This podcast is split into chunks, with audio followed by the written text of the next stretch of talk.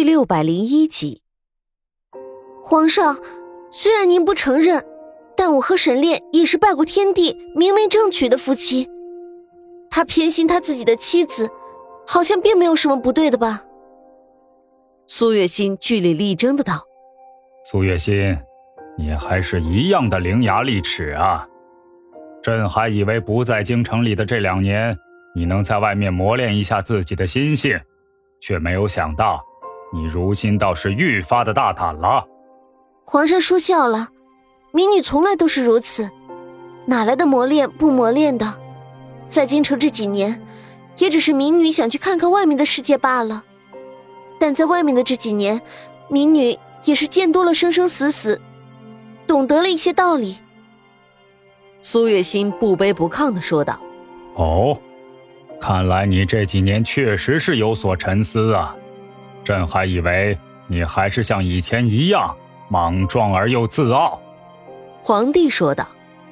“皇上高看民女了，以前确实是民女行事太过放肆，才会惹出诸多事端的。以前的种种，还请皇上大人有大量，不和民女计较。那如果朕一定要计较呢？如果皇上执意的话，民女也没有办法。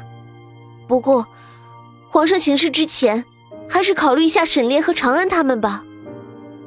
苏月心面色淡然，说出的话却着实让皇上被噎了一下。皇上冷眼的看着苏月心，这个女人一点威胁了皇上的惧怕都没有，还是那么的淡然。但皇上知道，这个女人的骨子里有不服输的劲儿，哪怕是到了绝境，她也能想办法创造出条件逃出来。但也正是这一点，皇上对他也是很欣赏的。否则的话，如果皇帝真的不喜欢他的话，又怎么会允许他待在沈炼的身边那么长时间都没有对他动手？难道他真的是那种因为沈炼的一两句威胁就会妥协的人吗？如果真的如此的话，那他这个皇帝可就白当了。哈哈，你可真是好样的！说吧。你冒着这样的风险来找朕，究竟是为了什么？皇帝问道。皇上圣明，皇上，虎毒尚且不食子，民女想问一问皇上，为何要关押沈炼？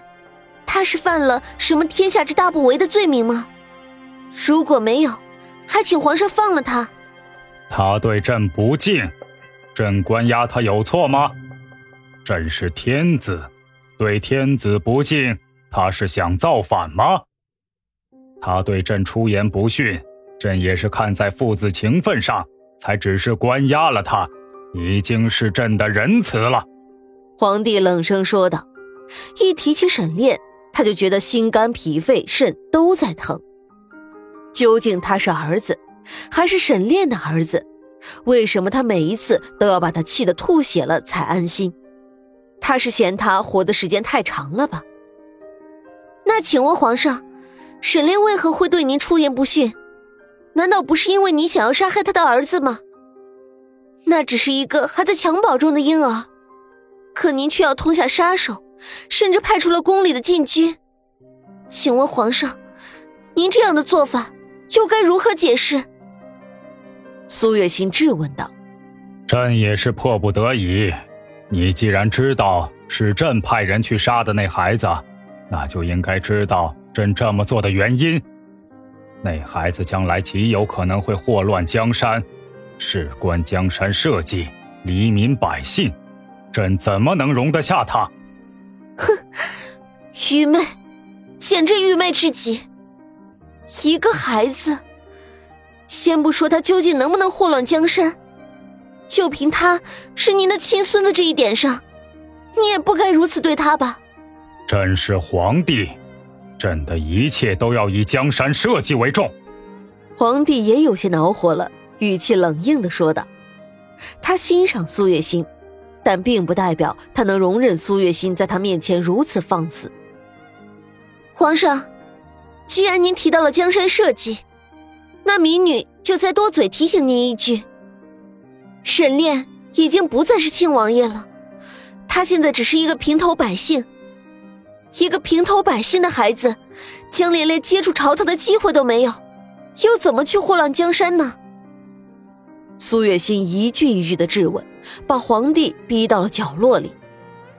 他说的有道理，就连皇帝也不得不承认。苏月心说的的确是对的，但是这并不代表他就必须要答应他的请求。哼，苏月心，这件事情，朕是皇帝，朕自有决断。倒是你随意插手朝堂大事，该当何罪？还有纯贵人，后宫女人不得干政，你不仅知法犯法，还帮助苏月心。来人，传旨下去，纯贵人言行不端，即日起打入冷宫。至于你，朕不想看到你。说完，皇帝就一甩袖子，生气的离开了钟粹宫。纯贵人看着，听着皇上的话，并没有反驳。也没有求饶，能做的他都做了，得到这个结果也是意料之中，只不过没有能救出沈炼，让他有点担心。妹妹，抱歉，我没能劝服皇上，还让你也背。苏月心深吸一口气，压下涌上心头的怒火，对纯贵人说道：“我没什么的，反正这个贵人我也不喜欢做。”而且这件事情是我提议的，怎么能怪姐姐你呢？纯贵人不在意的笑笑说道：“两个人这里姐妹情深，却不知道自己在无意中又一次的得罪了资贵人。话说张太医不得不答应了资贵人的要求，谎报病情，诊断了一个极为严重的病，告诉小太监，让小太监赶紧去通知皇上。”小太监领命，不敢耽误，马上就向钟粹宫跑来，却在半路的时候，刚巧碰到了往这边走的皇上。奴才参见皇上。你不是资贵人宫里的人吗？怎么来这里了？是你家主子有什么吩咐吗？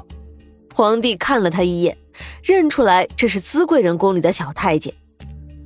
他刚从钟粹宫出来，积攒了一肚子的火气。此刻正想去找资贵人呢，却碰到了资贵人宫里的小太监。回皇上的话是太医让奴才来禀报您的，说是贵人她身体不太好，肝火郁积。今天下午太医来看的时候，还咳出了血来。想，小太监按照太医的话说道，只不过话还没说完，就被皇帝打断了。身体不太好。去通知太医院，好好的给资贵人调理调理身体，需要什么只管用便是，不用来回禀给朕。皇帝有些不耐烦的说道：“皇上，那您不去看一看贵人吗？如果贵人知道您去看他的话，病情一定会好得快一些的。”不去了，你回去让他好好休息，等他病好一点了，朕再来看他。”皇帝说道。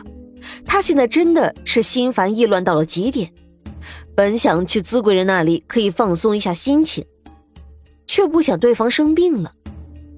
既然如此，他可不想去听一个女人抱怨和小情绪。说完话，皇帝就带着人快速的离开了这里，向养心殿的方向走去。被拒绝的小太监也有些难以置信，毕竟之前的皇帝有多么的宠爱资贵人。他们这些在储秀宫服侍的人是最清楚不过的了，但是现在，资贵人生病了，皇上却拒绝了去探望，这究竟是怎么了？